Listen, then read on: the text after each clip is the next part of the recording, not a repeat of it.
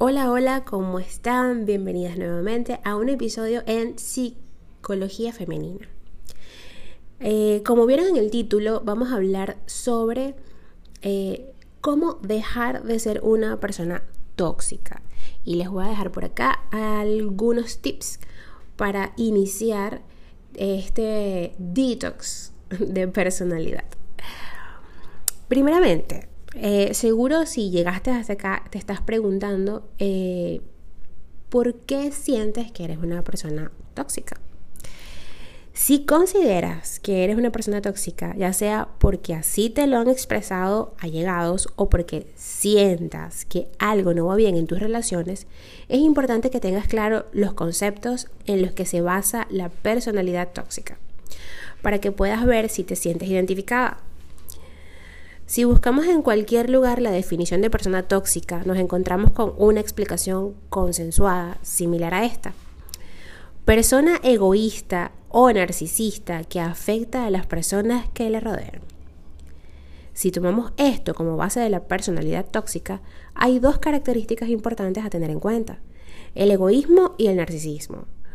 Cuando nos planteamos estos dos términos, es muy poco probable que tengamos la capacidad de reconocernos, reconocerlos en nosotras mismas, ya que en contraposición se necesita humildad para reconocer las cualidades que consideramos menos favorables en nosotros mismos.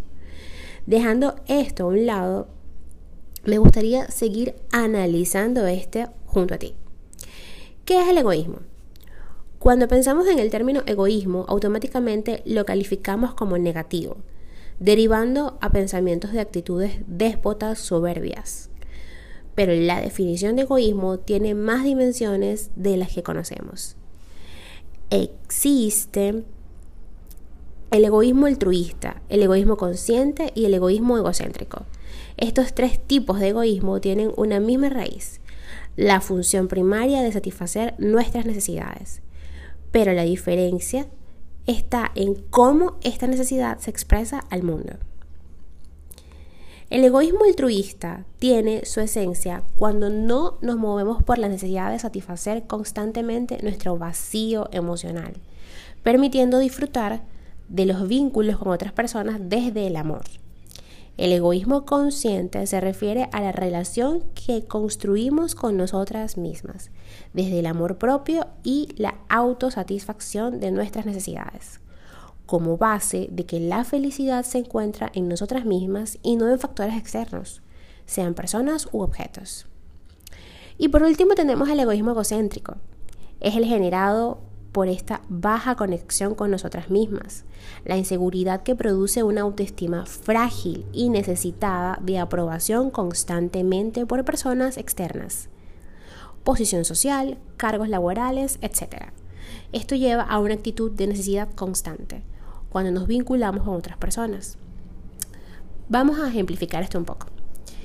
Eh, supongamos que necesitamos que nos digan que nos vemos bien cuando nos arreglamos, porque no somos capaces de sentirnos seguras de nuestra imagen, de nosotras mismas.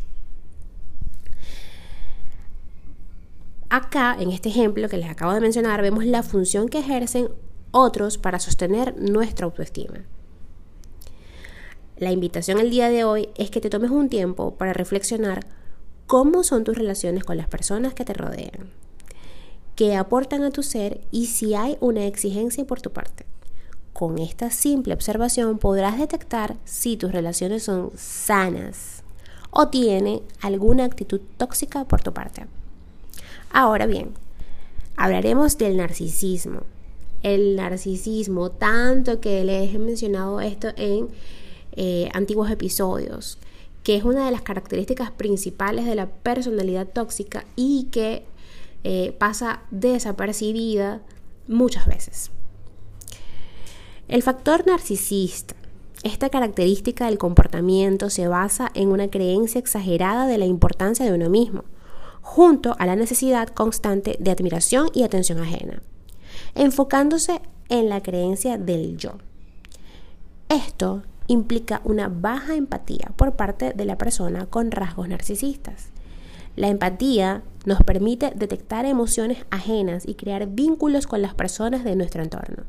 Esto quiere decir que las personas con rasgos narcisistas no suelen pensar en las implicaciones de sus actos, ni cómo estos pueden afectar a los demás, ya que su nivel de empatía es muy bajo o cero. Detengámonos acá un poco y hablaremos con ejemplos. Quiero salir con mi pareja a comer y me apetece sushi. A la otra persona no le gusta el sushi, pero me es indiferente. Y si no vamos a comer sushi, me enfado con mi pareja. Y esto, por tanto, eh, significa un conflicto que puede llegar a ser algo muy serio. Si detectas alguna similitud entre tu comportamiento habitual y las características comentadas acá en este podcast, es importante que reconozcas tu valentía porque esto significa que quieres mejorar y cambiar lo que no es óptimo para ti en tus relaciones cercanas. Hay que tener en cuenta que las personas no adquieren comportamientos tóxicos, en general, por voluntad propia o desde la conciencia. Más bien es una necesidad intrínseca, derivada de vacíos emocionales o un bajo conocimiento emocional. Por este motivo, la actitud de querer mejorar es un factor en este cambio vital que te permitirá motivarte a crecer emocionalmente y aprender en un área nueva de tu vida. Este aprendizaje puede comenzar con un simple ejercicio. Detente un momento y haz una autocrítica para poder detectar cuándo tu comportamiento es desmesurado y hasta dónde eres capaz de llegar para conseguir tu satisfacción personal. Es probable que en un principio te cueste reconocer los rasgos narcisistas o egoístas ya que tu discurso mental está formado desde esta actitud. Si tenemos en cuenta que nos construimos a través del discurso mental, es fácil comenzar a reconocernos a través de este. Es decir, si nos escuchamos a nosotras mismas, cómo nos contamos algo, simplemente observándolo, sin juzgar o querer llevar razón, solo escuchándonos como si fuésemos espectadoras de nosotras mismas, podemos comenzar a descubrirnos y hacer los cambios necesarios. Sin embargo, recuerda que estas son algunas técnicas. Para que vayas autogestionándote.